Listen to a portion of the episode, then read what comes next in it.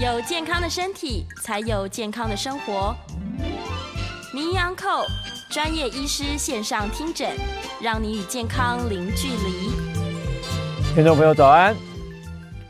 今天是一百一十一年十一月十四日星期一早上十一点钟，这里是九八新闻台，欢迎您收听每个星期一到星期五上午十一点播出的名医安扣节目，我是今天的主持人宋燕人宋医师。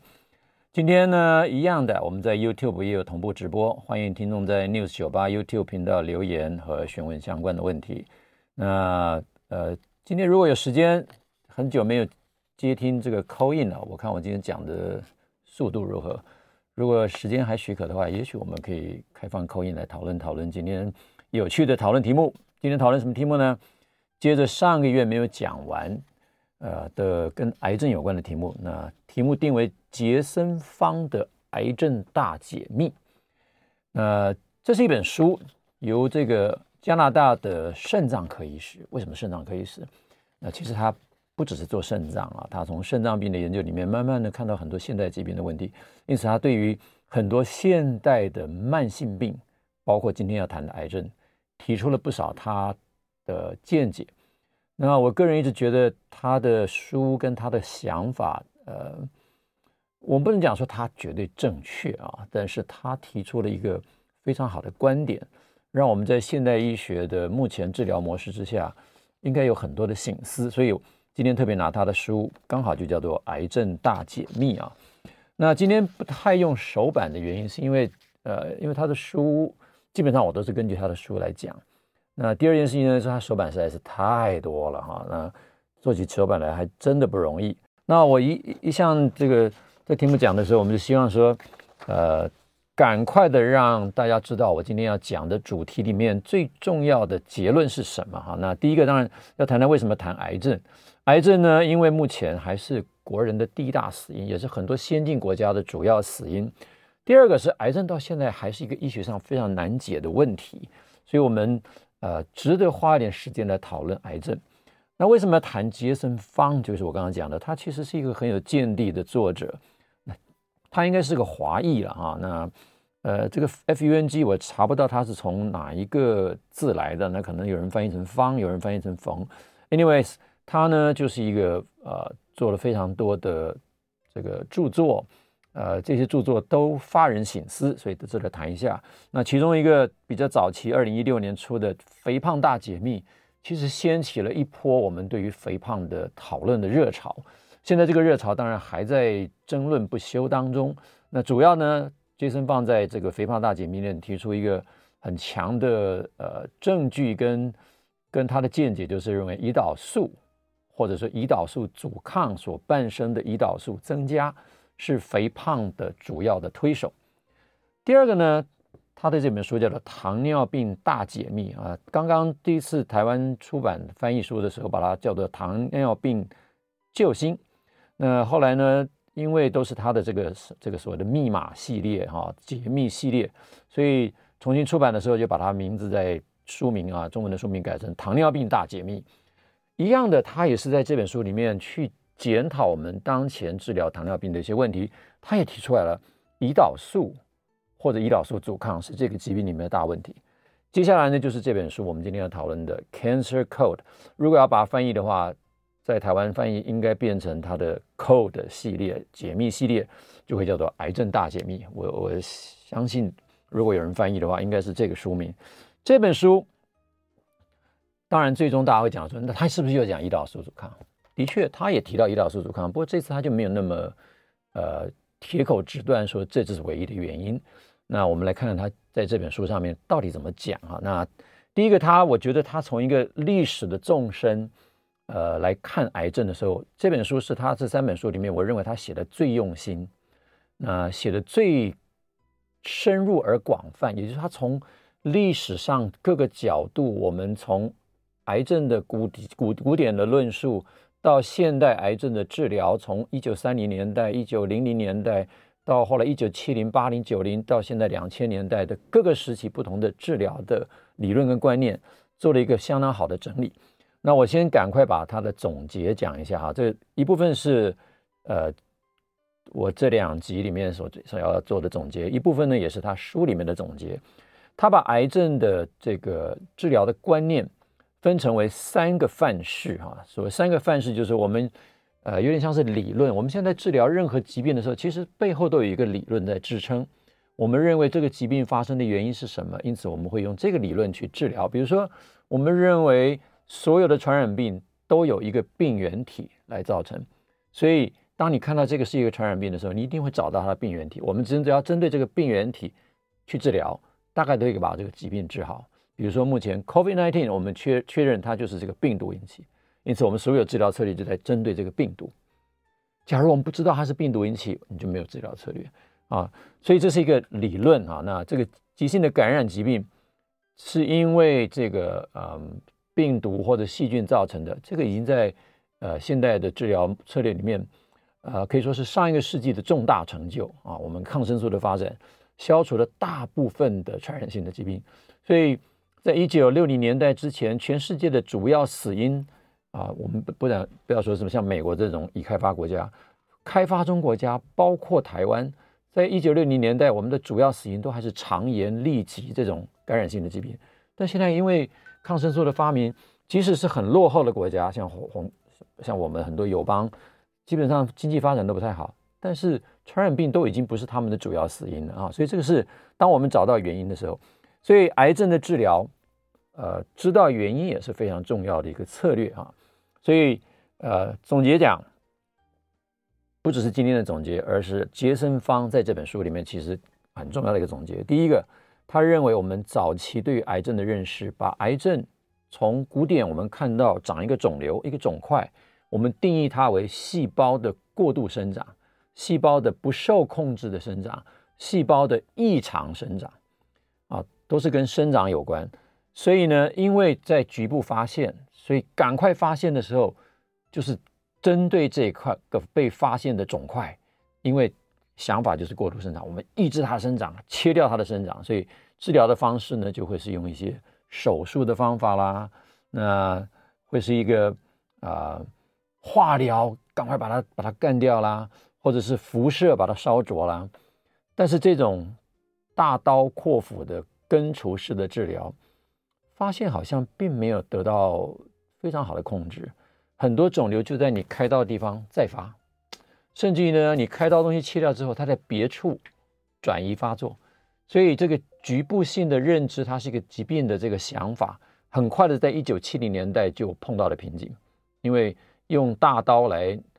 呃，大刀大火来把这个癌症直接杀除的方法不是好方法，于是，一九七零年代开始就开始进入第二个范式，就开始认为。嗯，不只是生长的问题，它应该还有其他的原因。那这个原因就归结到在一九呃零零年代哈，就是在一九零零年之前，有一个科学家就发现说，有一些海中的生物，海胆的生物，当它的染色体出现异常的时候，这个啊、这个低阶的生物会不断的复制增生。于是他就提出个假设，是不是某一些基因的突变会造成细胞的过度生长？于是呢，他就这个科学家就不断的去呃开发这个这个想法之后，在一九七零年代，就在癌症这个领域就开始被大家去呃当做一个研究的模式去探讨。于是开始就去寻找一些基因，哎，的确这个基因的寻找呢，也发现了很多这样的一个状况，所以呢，就变成癌症的新观念是基因的突变。由基因突变来开始，我们就开始针对一些策略，我们有没有办法去找到这个基因？我们想办法用基因治疗，用标靶治疗来专专门打击这个基因呢？呃，刚开始的时候似乎有点效果，但是很快也碰到了瓶颈。为什么？因为这里面的基因突变，我们发现第一个不是只有一个。过去有一个理论，我自己在念书的时代，我们认为所有的癌症，我们发现的癌症都是单株。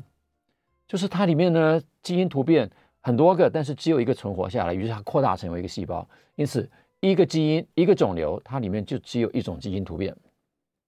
但是后来发现不是，不只是一个肿瘤里面，它不止一个基因突变，甚至于是这个肿瘤细胞这个肿块里面，就东侧的细胞跟西侧的细胞都有不同的基因突变，甚至把这个细胞在不同的时间切开来，也就是你这个癌症发生的过程当中，你不同的时间去切片，它的基因的突变突变的数目都不一样，所以这个基因疾病，癌症作为基因疾病，其实现在已经面临了很大的挑战啊。那其实大家这个癌症的研究者也都知道，所以的确需要第三个范式，或者是修正基因这个范式。那呃，Jason Fung 呢就在这本书上面整理了所谓的范式三点零。那我我本来以为是他提出来的，深入看他的书之后才发现，其实这个是他整理了。最近的一些研究者，而这个研究者就来自于美国国家呃癌症研究中心或者国家癌症研究院找到的一群新的科学家，用新的角度去看这个问题。那么他发发现呐，其实癌症的范式应该做一个修正，也就是说，基因突变的确是一个可能的问题啊，也就是说，这个基因本身在每一个癌细胞种的的这个呃。基因里面啊，癌细胞的基因组，我们整套的基因里面，的确就埋藏了这些成为癌细胞的潜能。也就是说，他的新理论是认为说，这不是基因的突变，这些基因本来就存在于每一个体细胞当中，所以这是种子，这个基因是个种子，它试到碰到的适合的环境的时候，它就会发芽。什么叫做适合环境？其实应该是这样讲：当我们从单细胞生物这个概念是从单细胞生物演化成为多细胞生物的时候，我们的人体因为多细胞生物的关系，所以我们的每一个细胞都隐藏了部分它原来是单细胞生物的那种野性。单细胞生物是独自生活的，它的主要目的就是让自己去活下来。但是多细胞生物它必须跟个体的其他细胞合作，因此。分化之后，我们会变成肝细胞，会变成肺的细胞，会变成心脏的细胞。每一个细胞负担不同的功能。可是呢，一旦发生了癌变，每一个细胞都可能变成癌细胞。所以，脑癌、皮肤癌、摄护腺癌，这个呃呃脂肪也可能变成脂肪的癌症，肌肉也可能变成肌肉的癌症。骨头也变成骨头的癌症，每一个细胞都有可能变成癌症，为什么？这个其实就牵涉到这个种子碰到了一个呃适合它生长的环境也好，或者说碰到了它一个环境的压力，它必须要产生一个生长性的变化的时候，它就变成了癌细胞，或者变成了它原来的野性就被释放出来了。每一个细胞都。都带有它原来成为单细胞时呃的时代的那个生长的潜能，在多细胞的的有机体，我们人类啦，不管是我其他的啊多细胞生物啦，猫啊狗啊树树木啊这些多细胞生物的时候，它每一个细胞都扮演它分化的角色。可是当它的的角色受到了环境压力的时候，这个环境因子就会诱使它退化。或者是逆行性的演化成为它当初单细胞状态，而表现出单细胞的生长能力。在我们从多细胞的生物的角度来看，这个单细胞存在于它身体的时候，它就像一个外来的生物一样，它演化成为一个单细胞生物的个体，不断的增殖，在那个地方就形成了一个大肿块，形成了一个聚落，形成了一个它求生的一个场域。这个就是土壤的概念，所以。嗯，Jason Fung 整理的这个新的想法，就认为说，基因突变是一个可行的解释，但是很重要的一个概念是在于，这个土壤是怎么来的，这个环境到底是什么？那么，范式三点零既然看到了这个啊、土壤，所以他就去检检讨我们现代的生活里面。为什么这么多新的癌症跟新的慢性病的发生？当然，这里面各位有讲说，哎呀，他是不是扯远了？用很多他的角度，当然就是他的书，他用他的角度，所以他看到了一个很大的贯穿。那我这边提出了他，呃，整理他其中两个很重要的主张。他认为肥胖跟二型糖尿病是一个我们现代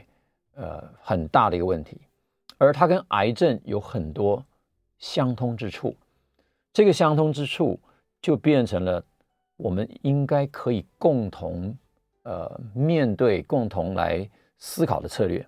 所以他认为，呃，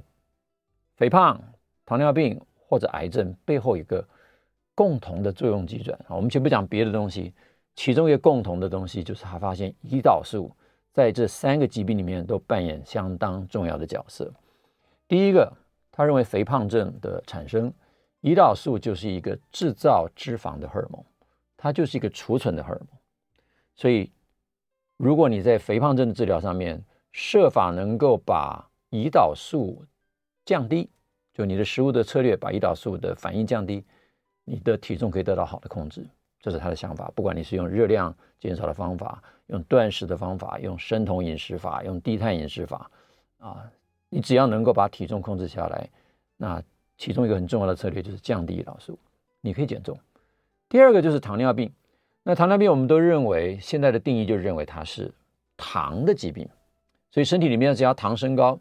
就是糖尿病。所以现在的治疗策略就是无论如何，我想办法把你的糖降低。那降低的策略，有的方法是可以降低胰岛素阻抗，有的方法却是增加胰岛素。那杰森方就提出了很多的研究，发现如果你的策略是利用增加胰岛素来降低血糖的，血糖会很漂亮。但是疾病会变得更严重，甚至会衍生出很多其他的并发症。但是如果你的策略是透过减少胰岛素，或者透过呃食物当中，比如说用断食的方法、减碳的方法，减少血糖的升高，而从而降低胰岛素的需求，甚至于降低胰岛素的分泌，通常可以得到很好的治疗效果。所以这两个效果都跟胰岛素有关。所以。第二个状态其实通常碰到的叫做胰岛素阻抗，也就是这个病人，糖尿病病人很多在早期的所谓的二型糖尿病的病人是胰岛素过多，而不是胰岛素不足。那第二个发现呢，他在这边提议的就是，他建议二型糖尿病的人可以考虑使用二甲双胍，就是 Metformin。Metformin 这个东西呢，在他所所提出的文献里面发现，虽然它不是非常强而有力的。降低血糖，大家都知道，Metformin 对于早期刚发生的糖尿病很有效，但是很快它就是失去了很好的降糖效果。但是大型的研究、长期的追踪发现，二甲双胍在二型糖尿病的病人里面却是有效的降低糖尿病病人发生癌症的比例。这个就让人家不得不不去重新检视这个二甲双胍的作用，是不是只有降糖而已呢？后来才发现它有很多的作用机转，其中包括活化其中一个呃生长的途径，叫做 AMPK 这个条件途径，可以有效的抑制细胞的生长，抑制癌细胞的生长，所以这是一个方法。第二个呢，是他建议喝点绿茶，但是他就这个建议他都都很 humble，他说这个是有一些文献的发现，但是并没有非常确定啊。但他很确定一件事情就是。前面，如果你是能够有效的减肥、有效的逆转糖尿病，或者是避免发生糖尿病，的确可以达到很好的抗癌的效果。第三个就是他建议现在的一些进阶的免疫疗法，如果是呃，应该是说他认为目前的免疫疗法应该是一个新的可能的方向啊。那这个题目呢，我打算在另外一个呃专辑里面再来探讨啊。今天。大概没有这么多的时间来讨论免疫疗法。好，那我这个为什么把总结先讲呢？就是因为过去啊，常常没有时间讲总结，所以我今天把我今天可能要讲的总结就在这边先谈了。那这一节呢，我们还有三分钟，我们就赶快的来跟大家探讨，说我今天为什么要这样子谈这个题目——癌症的新范式，当然跟我们最近要谈的主题很有关。也就是，我们现代医学其实面临几个主战场，也就是今天这个呃杰森放最喜欢提的三个主战场：肥胖、糖尿病，加上今天的癌症。这三个主战场其实都碰到一个很大的问题，就是我们目前都知道这个问题存在，也都用很多策略，但是众所周知的就是这三个疾病在目前的治疗的成效好像不如预期。当然，也许我们在做医到医界的同道会会有不同的想法，就是我们现在的糖尿病的药物这么好，我们的控制的确比以前好啊。很多病人只要他到愿意到我们医疗体系来，我们都可以把他血糖控好。可是我们现在碰到的问题是，好像这个糖尿病的发生的几率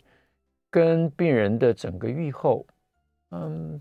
进步的幅度不如我们想象了。我不，我不能说我们没有进步啊，这个。真的进步的幅度有还有改善的空间啊！那我也相信我们的医医界的同道都非常努力。第二个就是肥胖症，治疗肥胖的人很多啊，其实很多房间的产品也很多啊，而且不同领域的人其实都都进入这个肥胖的治疗。可是肥胖症仍然在台湾过重与肥胖的人口高达百分之四十几啊！我可能已经不到像几年前百分之四十九这么统这个统计这么可怕，但仍然是很多的。所以这两个疾病目前并没有很好的解决。癌症也是一样，即便曾经有医界的同道在呛下说，你在讲什么？说癌症治疗不好，我们明明癌症科技发展的这么好，我要我也承认癌症科科技发展很好，但是癌症仍然是我们国人死因第一名啊！这件事情就值得我们来想想，我们的策略是不是需要改善？好，我们呢第一节先谈到这里，下一节我们也许可以开放 call in 跟大家先讨论一下，接下来我们再跟大家谈。Jason Fung 的癌症大解密，我们先进一段广告，稍后回来。听众朋友早安，欢迎您回到九八新闻台名医 Uncle 节目，我是宋叶仁宋医师。今天我们谈的是癌症大解密，依据的是一位华裔的啊加拿大医生 Jason Fun 的著作，呃，名字叫 Cancer Code。那我们呃今天呢想要接接 call in 了，很久没有跟听众朋友 call in 了。我们的 call in 电话是零二八三六九三三九八零二八三六九三三九八。那今天我特别把这个手板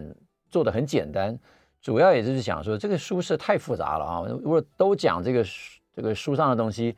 呃，可能手板做不完。第二个呢，其实真的这一一两年来，我的节目突然变成演讲了啊！都都没有办法跟听众朋友互动，突然觉得有点怀念这个互动的的这个这个过去的经验啊，所以呃欢迎 call in 零二八三六九三三九八零二八三六九三三九八，您可以就癌症的观点来谈，也可以从其他慢性病的观点来谈，这些题目我都很喜欢。那您也可以谈其他你任何想要谈的呃医疗问题，但是我还是要声明，我们在这边谈的呢都是一个彼此心得的分享。我做的东西都不能够成为医疗建议哈，因为我们在媒体上面大概就只只能以分享经验、分享知识为主啊，真的呃或者说就是一个卫教科普，那呃不构成任何的医疗建议啊，这个我还是要再不断的声明。好，那我们就继续谈这个题目。我们现在面临的几个泥淖战，我刚刚讲的肥胖症是一个问题，糖尿病是个问题，那癌症当然是个问题，肥胖症。我们的理论有没有正确呢？我们的理论是，如果肥胖，那一定是你的能量堆积。能量堆积的原因一定是吃的太多，动的太少，或者说你一定是因为能量超过你的负载。所以现在其实很多的呃说法变成说，你要减重，无论如何你都要造成热量的这个赤字。这个嗯，这个有点。我个人觉得啊，过度简化了这个呃肥胖的概念啊。其实肥胖真的不是只有热量赤字，还有很多的东西。那可跟跟癌症的治疗一样啊。那哎，好高兴，我们终于有一位，马上就有一位这个高先生 call in 了。那高先生，请。哎，宋医师好。你好。那个您刚才提到那个双胍类哈，嗯，就是因为我的那个那个糖化血色素是在边缘，嗯哼，啊，大概六六六点一。嗯哼，六点二左右，所以但是是还没达到那种开处方签的那个，答对了，对，那个那个标准。但是呢，因为我的那个那个这个这个身材就是您说的那个高危险群哦，是。那我是有意识的在服用上上类似 metformin 方面的，嗯哼。但是他我听说这个是要持续性的、长期的才有效果，否则。否则我这一餐如果淀粉吃多了，我吃一颗那个是没什么意义的，是这个样子吗？是的，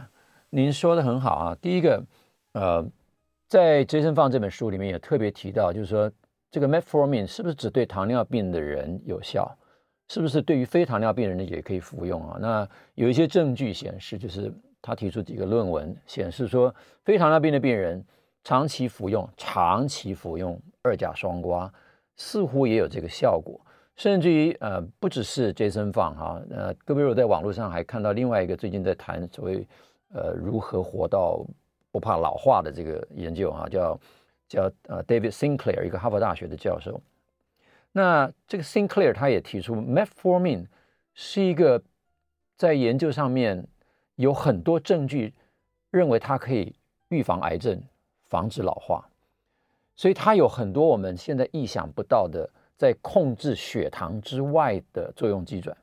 所以呢，高先生，您刚刚的问题，我比较用呃科学的角度来分析，就是说，它不是只有降糖达到我们的预防癌症的效果，它一定是透过其他我们现在还不完全掌握的机转。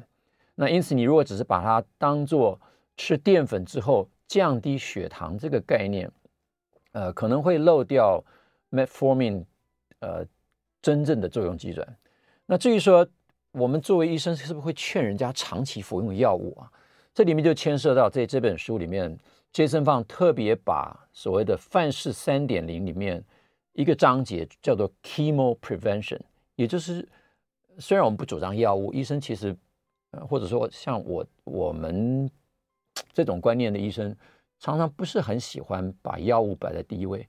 可是有一些药物的确它的作用是明显的。所以我，我的给您快速的回答就是，是的，如果您要要要看到 Metformin 的好处，也许长期服用是一个好概念。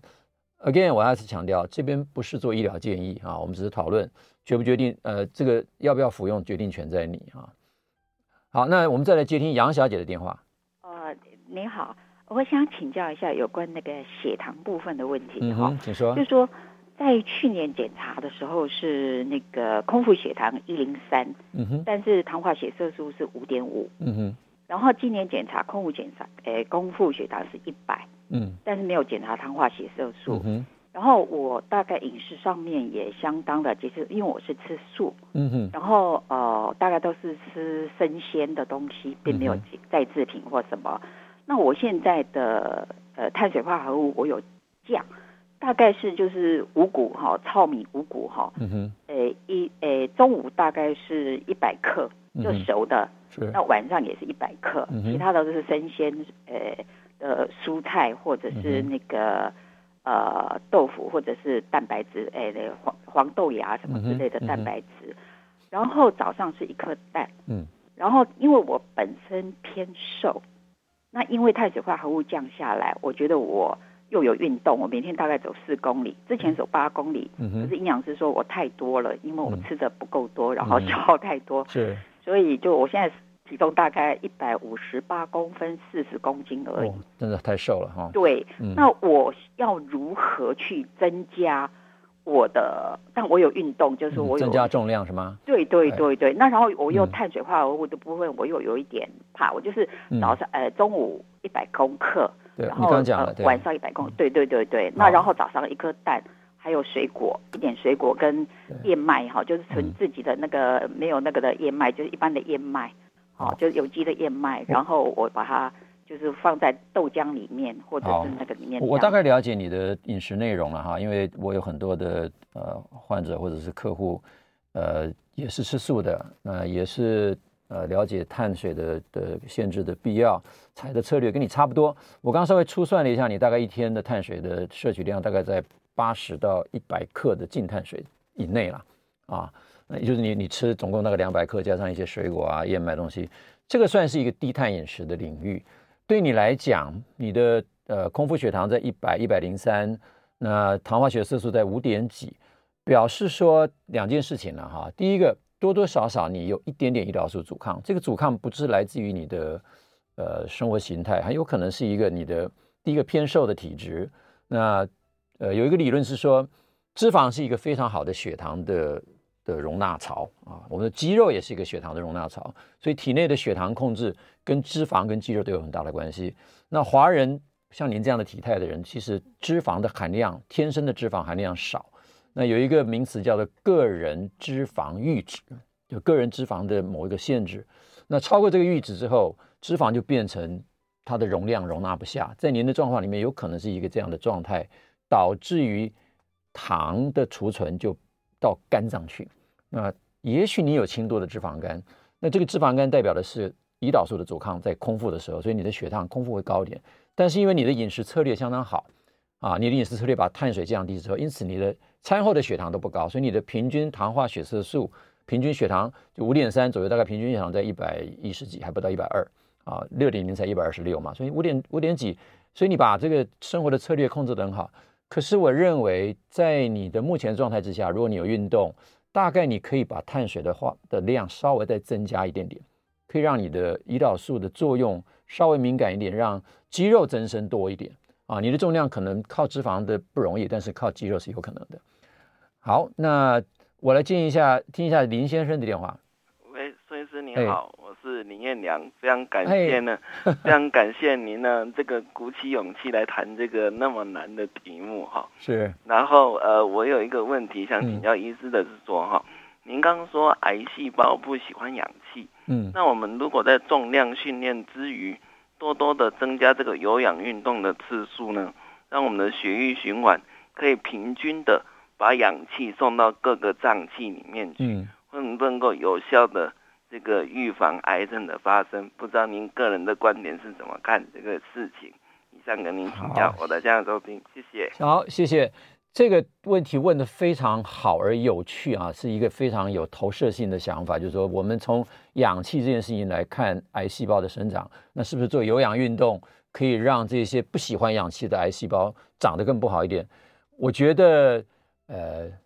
心情上面我很愿意支持，但科学上面目前这样的直接证据没有。我们当然讲，就是说经常做运动的人，似乎癌症发生的比例稍微低一点，可是这不见得跟他的氧气的状态有关，可能跟他整体的健康状态，比如说你运动之后，你的免疫功能会变得比较好。所以我们刚刚讲的环境因子，癌细胞的生长，它。退行性的变化，在杰森放的这个想法里面，有很大一部分就是跟免疫细胞的互动也要存在。也就是说，今天会发生癌症的人，他绝对不是这个细胞突变的癌细胞变成一个脱缰的野马，回到单细胞状态，它就可以成长茁壮。这个癌细胞它仍然面临非常恶劣的环境。我说，对癌细胞而言，其中一个重要的杀手就是我们的免疫系统。假如我们的免疫系统够强，其实癌细胞是不容易生长的。那么免疫系统是不是喜欢氧气？的确，所以我们氧气好的时候，我们自己的细胞会比较好。癌细胞不那么爱氧气，是因为癌细胞的生长，它的代谢，呃，基本上它的糖类的代谢，它不太走所谓的呃 oxidative phosphorylation，就是我们氧化磷酸化 ATP 的生长路线，主要在粒线体里面，它只走这个糖 glycolysis 是糖解作用。这个作用让它对于氧气不太需要，倒不是说它不爱氧气，而是它不那么需要氧气。可是你氧气的供应会不会让它长得不好？嗯，本来一大家都这么想，后来比较深入的研究发现未必了哈。所以我我要讲的彦良，你刚刚的观点非常有有创意、有想法，但是它的效应可能不是只有氧气而已，而是我们对于整体免疫功能、整体身体机能，透过运动。透过有氧运动，透过重训，透过肌肉发展，透过生活习惯的改善，你的免疫能力变好，你的整体的环境变好。通常你爱运动的人，其实你也也许也注意饮食，所以你整个饮食环境也变好，所以你的内在的环境，整个人体所提供给我们的多细胞的环境就是好的环境。好，那这一节呢，我们就暂时谈到这里，先进一段广告，我们稍后回来再谈下一节，一样可以开放扣音下一节见。听众朋友，早安！欢迎您回到 News 九八名医 Uncle 的现场，我是今天的主持人宋彦仁宋医师。今天谈的题目是癌症大解密。同样的这一节，我们也欢迎听众朋友，欢迎听众朋友 call in，call in 电话是零二八三六九三三九八零二八三六九三三九八。您可以就癌症的问题来提出讨论，也可以就一些代谢性疾病，因为今天我们谈的这个疾病呢。呃，主要讲的就是慢性病的观点。那 Jason Fang 今天的呃书的作者，我们要谈的书的作者呢，主要呢他就认为现代很多的疾病，尤其这三大疾病——肥胖、糖尿病跟癌症，背后都有一个共同的环境推手。这个环境推手呢，其中一个重要的荷尔蒙是胰岛素。那其实这等于说是一个疾病的三个不同的表现而已啊，肥胖、糖尿病、癌症只是症状。它的真正真正的原因有可能是胰岛素。当然，这也可能太简化了哈。那我们先接听黄先生电话，黄先生请。哎，你好啊。是。那个你一开望就那么热人哈。我这样子啊，我前天到医院去看了一位朋友，他是得了肺腺癌。是。那几乎那一层楼全部都得肺腺癌开刀。是。那你说肥胖比较容易得癌症，可是我这个朋友并不肥胖，是，他一样得了肺腺癌。那我看那些得肺腺癌，我刚好去的时候，那些人开的刀在在那个那一层楼拿着那个推着那个药瓶在走。其实我看了那些人，我陪了那个病人在走。那些人并不是肥胖，嗯哼。那听他们讲，以前我们的国病在几十年前都是肝癌嘛，对，哦，B 型肝炎。嗯、那现在听说现在的这个这个国病等于就是肺腺癌，嗯哼。那为什么？那还听说得了肺腺癌虽然开刀，可是得了肺腺癌最不容易治疗的，嗯，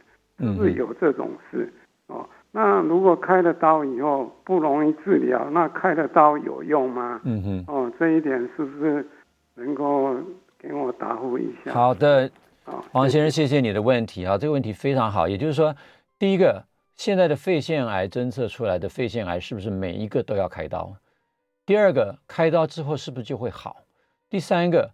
如果开刀没有完全好，那我们有什么好的方法来防治肺癌？还有一个问题就是。为什么肺癌的病人跟我刚刚讲的肥胖好像不太有关？您这个问题刚好在 Jason Fung 的书里面都针对你刚刚的问题做了一些解释。也就是说，呃，第一个他讲肥胖是个问题，但不是所有的问题啊。这个听起来好像有人在推诿责任。那我们必须要讲，就是癌症的发生其实有很多的原因，肺癌刚好跟这个肥胖是相对关联性比较少。那怎么说呢？刚好，刚刚林彦良，呃，就是一位听众朋友在问我用，用这个呃 YouTube 上面留言问说，心脏的细胞环境，按照 Jason Fung 的观点，并不容易让癌细胞生长。的确，心肌细胞第一个不容易分化，第二个的确也很少听到心肌发生癌症。那这就牵涉到我刚刚回答的问题，就是肺癌的发生其实跟我们的。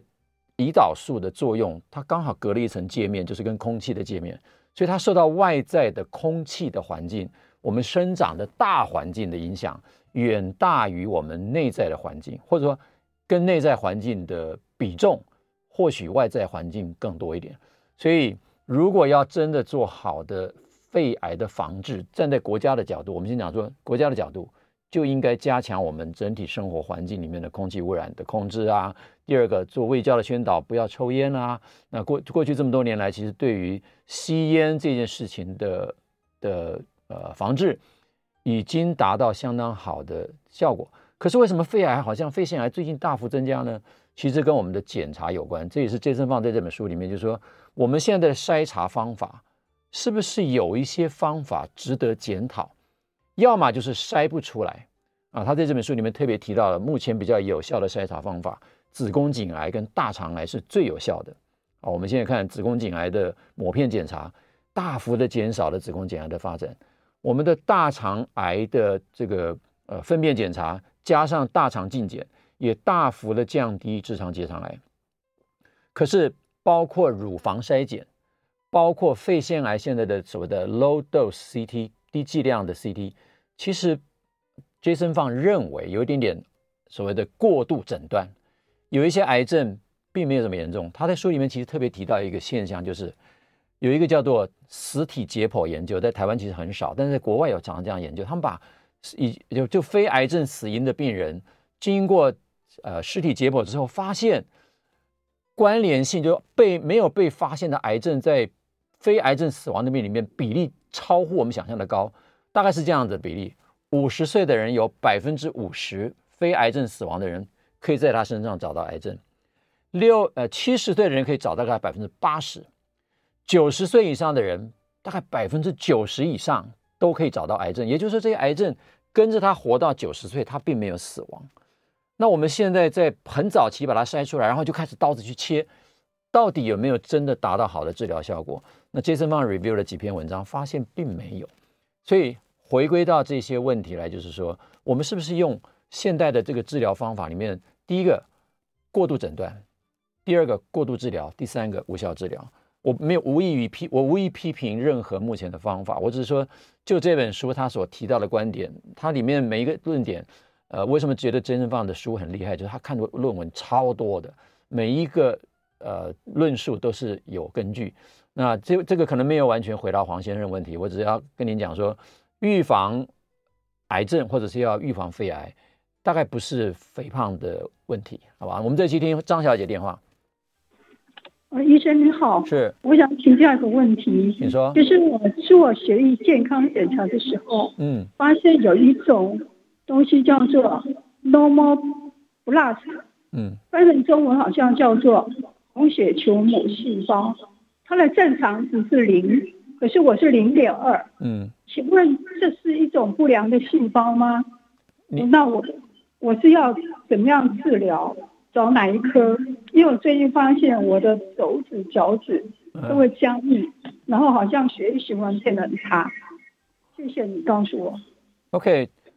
一般的血液检查，我不知道你怎么会有看到这个 normal blast 这种细胞哈？normal blast 是一个牙球细胞，那它是不是不正常细胞？在周边血看到任何的牙细胞，大概都不正常。可是，一般的血检。我不知道你是什么原因会去做这个检查哈，我们一般血检是不会验这个东西的，就一般我们讲 CBC，呃，全血检查大概都是用一个机器去扫描，就是血进去，哗，它算出来就开始去做一些分型。那会看到的几个主要的发现是说，我们会看到所谓的呃嗜中性白血球、嗜碱性白血球跟所谓的嗜异红性白血球，那还会看到单核球、淋巴球这些个东西。大概是主要我们在周边血会检查的东西，会看牙球，通常是你有一些其他的疾病，比如说白血病的潜在，才会去追踪说你的周边血里面有没有牙球。当然有一些健康检查中心也许会故意把这个东西放进去。周边血只要看到牙球，大概都不是正常现象，但是都有一个可容许的范围。也就是说，我们的骨髓在制造细胞的时候，的确偶尔会在呃释放出一些未成熟的细胞，比如说我们讲说红血球，红血球。我们通常是无核的，但是在周边血偶尔也会发现这个带有核的呃红血球，normal blast 就是这个东西，就是它是一个呃红血球，但是带有核，或者红血球它还没有完全分化成熟就到周边去，所以偶尔你会看它的染色会有点点呃所谓 RNA 的染色啊，就它在在这个变成红血球的过程当中，它为了合成血红素，所以它 RNA 会非常的旺盛。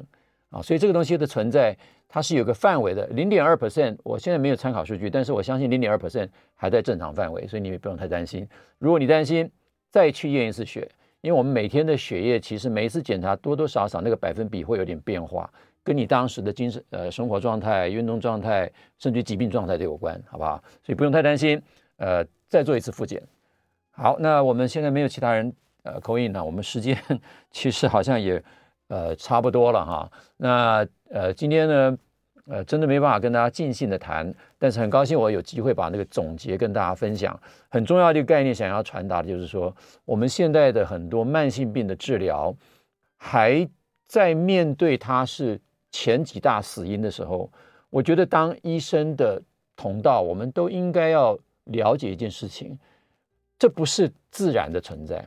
我们如果对症下药了。这些死因应该就往下降，就如同我们在一九六零年代，我们把传染病可以赶出十大死因之外，那现在这些十大死因留存的这些慢性病，就值得我们思考。我们现在治疗策略一定还有改进的地方。那希望今天的分享对大家有帮忙，我们下次再见，拜拜。